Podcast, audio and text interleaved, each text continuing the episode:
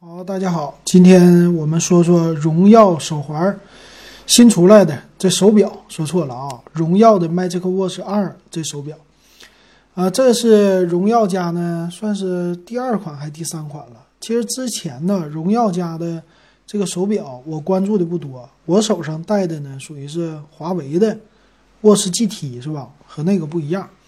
那咱们来看这个荣耀的，它有什么样的特点哈？首先来说呢，它的正面还是保持了一个这种圆形的手表的造型，啊，这也是华为家一直以来都是这样的啊，和小米的、什么苹果的不一样。那这次呢，它的整体的造型还是和这种属于运动类的手表很类似的啊，比较简单、比较简单的一个啊这种表带儿啊，这个不是表带儿，不是它的特色。那咱们来看啊，它首先用的是一个 AMOLED 的屏幕啊，这屏幕比较好。还有呢，叫一个一体化的玻璃的机身，还有呢，外边属于是一圈的，这算是钢的这种材质吧，一般来说是不锈钢啊。然后这次也是主打了表盘，可以换很多种的表盘。我特意看了一下，和我现在用的这款华为的手表比呢，这些表盘都变了啊，都不一样了。所以从这儿能看出来，它的系统应该不是在用的安卓的 Wear OS 的系统了啊。还有什么功能呢？主要都是搭配着荣耀的手机或者华为的手机，它可以呢叫表盘一碰传啊，这什么意思啊？就是和你的电和你的手机上的这个背景啊一样的，你可以直接传输，把你手机上的背景和表盘手表上的做一个同步，哎，这个挺好的。还有呢，它用了麒麟的自己的研发的芯片，叫麒麟 A 一的芯片，这属于是可穿戴的。那这个芯片呢，算是比较新的了。他说最高呢支持到双模的蓝牙五点一的啊，这是蓝牙最新的一个技术了啊。还有呢，在于多任务的处理，主要是后台的监测这些传感器方面。还有呢，它可以听音乐啊，这个也是挺不错的了啊。啊，还有什么呢？长续航啊，是达到十四天的一个续航。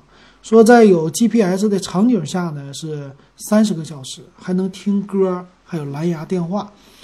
那一看续航能达到十四天，那绝对的了，绝对是自己的系统了，不是安卓的 Wear OS 的系统啊。因为安卓的那个系统呢，基本上就是一天最多两天的一个使用场景。所以这个呢，肯定是和他们家的 Watch GT 很类似了。还有什么呢？就是支持了蓝牙通话。那最新的 Watch GT 二代呀，也都是支持蓝牙通话呀，也都支持呃听歌啊这些的功能哈。那我这手表其实也支持听歌，我才发现啊，就是这是第一代的，属于是华为 Watch 吧。这个第一代的华为 Watch 呢，它是直接呀在你的。手机呃，这手表上可以安装 A P P，哎，装一个什么 A P P？那天我装了一个，啊，这个是腾讯的，腾讯的新闻的客户端，它有最简单的给你报新闻的功能，属于语音的报新闻，所以呢，它的这个发声啊，相对来说还比较比较大的一个发音啊，但是呢，调不了音量，这个音呢，在你耳朵边响有点大，所以这次呢，它这个呃 Watch 的。华为的 Magic Watch 啊，二代，他说呢，它有音乐的功能。这个音乐呢是随身听的功能，什么意思啊？能存将近五百首的一个 MP3 的歌曲，而且呢，这个肯定是为了搭配你的蓝牙耳机来使用的哈。如果你单纯的外放，这个就像走道的大爷一样了，没啥意思了啊。主要是配手机，所以这个呢肯定会有基本的调节音量的功能的啊。所以能看出来，它的运动场景就是配合运动来使用的。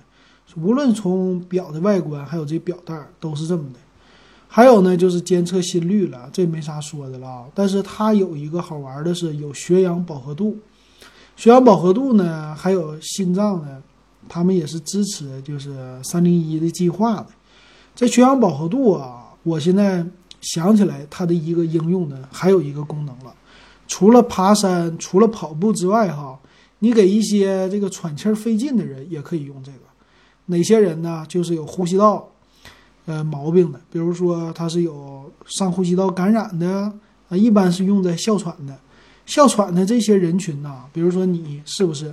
那你我呢？其实有一点儿，有的时候总感觉呢，我这属于是过敏性的哮喘，总感觉喘不上来气儿。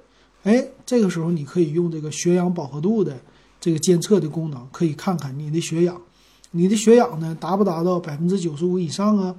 如果你在平地，这血氧呢比较低啊，如果低于百分之九十，那这可能比较危险了。所以这个呢，其实也有点好处啊。对于这种哮喘的人群，那我喘不上气来了，这个血氧不够了，这时候吸点氧气或者上医院，对吧？啊，这个还是有监测的功能，还是比较好的哈。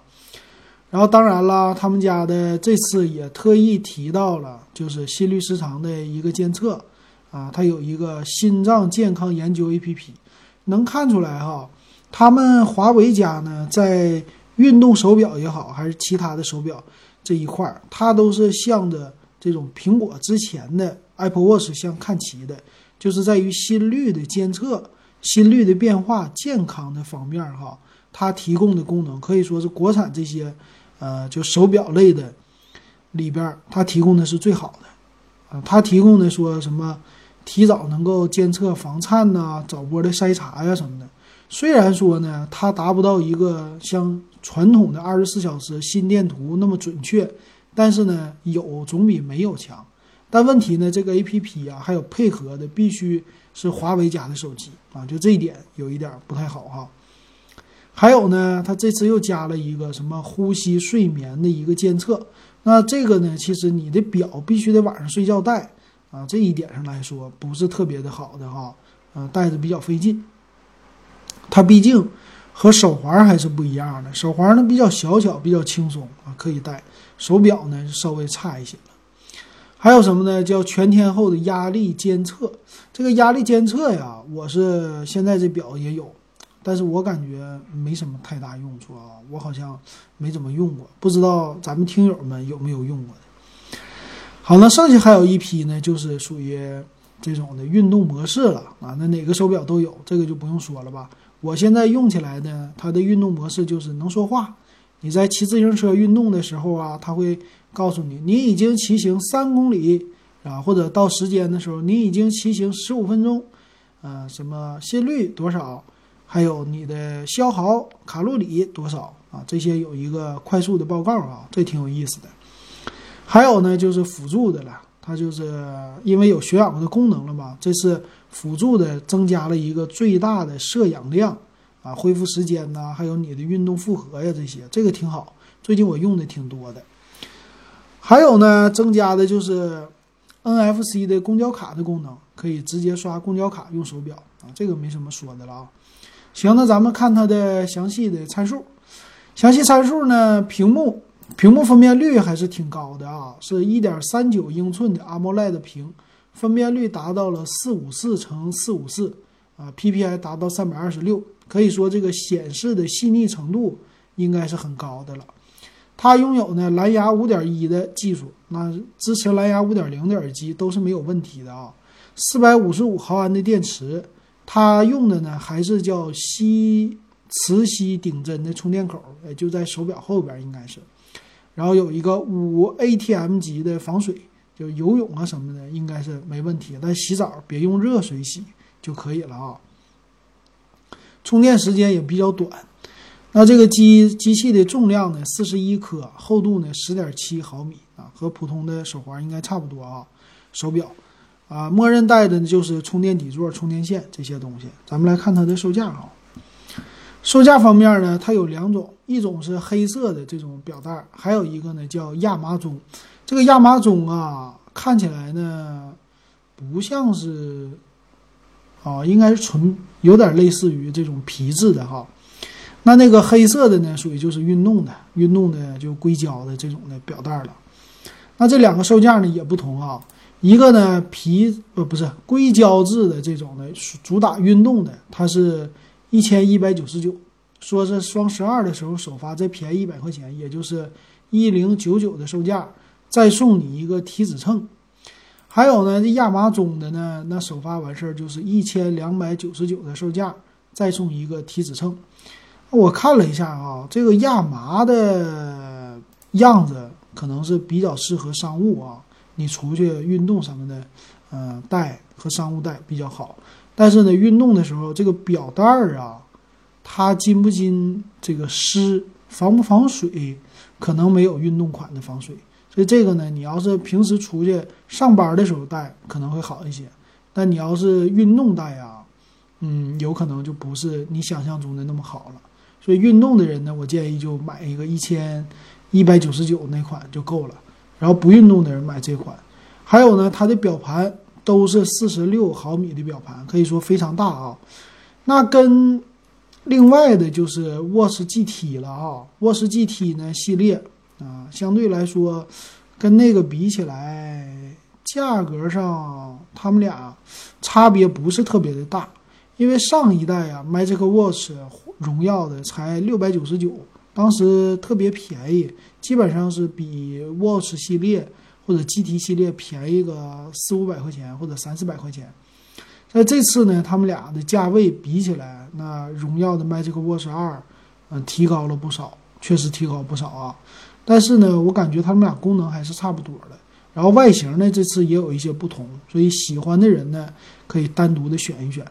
还有呢，告诉大家，这个东西买新的啊，这价位也不是特别的高，可以承受。